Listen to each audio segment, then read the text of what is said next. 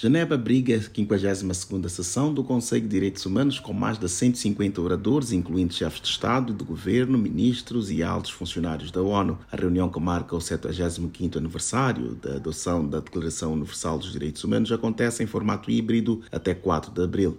O secretário-geral da ONU, António Guterres, discursou na abertura do evento e destacou violações desencadeadas, como a da Rússia à Ucrânia. O secretário-geral afirmou que os direitos humanos não são um luxo do qual se abdica até que se encontre uma solução para os outros problemas do mundo, mas sim a solução para muitos dos outros problemas do mundo. They are the solution to many of the world's.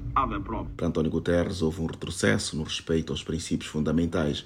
Ele apontou questões como emergência climática, mau uso da tecnologia, cujas respostas se encontram nos princípios fundamentais. O líder das Nações Unidas considera tais princípios inatos ao ser humano e citou deveres similares que existem em preceitos como dos Vedas hindus, dos ensinamentos de Confúcio na China, da Bíblia e do Corão. Ao assumir a tribuna, o alto comissário de Direitos Humanos da ONU, Volker Turk, alertou que 75 anos depois que o mundo concordou com a universalidade dos princípios, a opressão do passado pode retornar em vários disfarces.